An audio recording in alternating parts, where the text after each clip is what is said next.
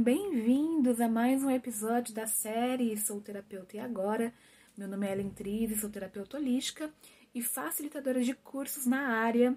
E hoje eu quero trazer para vocês uma das dúvidas que mais aparecem para mim, que é uma questão, por exemplo, Ellen, eu sinto esse chamado, quero ser terapeuta holística, quero ser terapeuta integrativa, mas eu não tenho ideia por onde começar.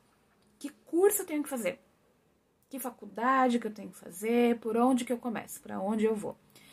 E aqui é muito interessante a gente comentar que hoje, hoje, tá? No cenário atual, em 2021, aqui no Brasil, a terapia holística, a profissão terapeuta holística, é uma profissão autorregulamentada aqui no Brasil. O que isso significa?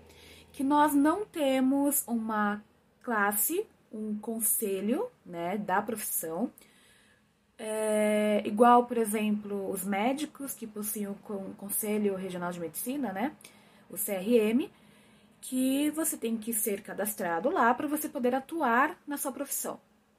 Hoje, a terapia holística, né, o profissional terapeuta holística, ele não possui esse conselho de classe. Né? Nenhum conselho responde por nós. Né? Então, a gente não tem esse respaldo, né? vamos colocar dessa forma. Sendo assim, eu não tenho uma formação exigida, né? Ou seja, hoje nós não temos um curso que te capacita, né, legalmente assim falando, para você ser terapeuta holístico. Você tem que fazer a faculdade X, são não sei quantas horas, quatro anos, enfim, ou um tecnólogo para falar agora você é um terapeuta holístico. Nós não temos isso. Os cursos de formação holística, hoje no Brasil, eles são considerados cursos livres, não tem autorização do MEC. Então, qualquer terapeuta que se sente capacitado de repassar o seu conhecimento para outra pessoa, ele pode formar um novo terapeuta holístico. Hoje, né, nesse cenário que nós temos no Brasil hoje. Então, o conselho que eu dou para você que quer ser terapeuta holístico e me pergunta, ai, que curso que eu posso fazer? Perceba aonde você se sente bem, aonde você sente afinidade. Porque nós temos uma gama de terapias holísticas, terapias integrativas, um nicho enorme de terapias na qual você pode se identificar ou não. Então, é, meu conselho é muito esse. Pesquise, veja que você tem afinidade, faça a terapia como cliente. Como que é você ali como cliente fazendo aquela terapia? O que, que você sente nela? Nossa, eu me senti muito bem, eu me senti assim, assado, eu gostei da técnica, gostei como o terapeuta conduz, gostei disso daqui. Então, vou estudar essa terapia, porque eu me sentir mais é, próximo a ela, eu gostei mais da energia dela. Aí eu fui, fiz outra terapia, falando, não curti muito. Então já tira, né? Não vá atrás dela, de repente, no primeiro momento, para ser uma profissão, se você não sentir afinidade na técnica. Então, eu sempre dou esse conselho. Pesquise, sinta aquilo que você tem realmente afinidade. E tá tudo bem, tá? Você fazer, de repente, um curso completo. Hoje existem vários cursos no mercado de formação holística, né? Vem assim, ah, curso de terapeuta holístico, e tem diversas técnicas naquele mesmo curso. Então, dentro daquelas técnicas, com certeza vão ter assuntos que não te agradem. E meu conselho é: tá na formação? Faça, porque mesmo que você não use por não se sentir muito muito bem com a técnica, muita afinidade com ela, faça porque é conhecimento para você com certeza em algum momento da sua vida pessoal ou na vida profissional, aquele assunto que você viu, que passou, que naquele, naquele momento não fez muito sentido, em algum momento vai fazer. Em algum momento aquilo vai te ajudar, mesmo que você não atue com a técnica, tá? Acho que isso é muito importante, isso é muito legal dentro dessas formações completas. Mesmo que você não use, aquilo vai te servir de conhecimento em algum lugar, com certeza.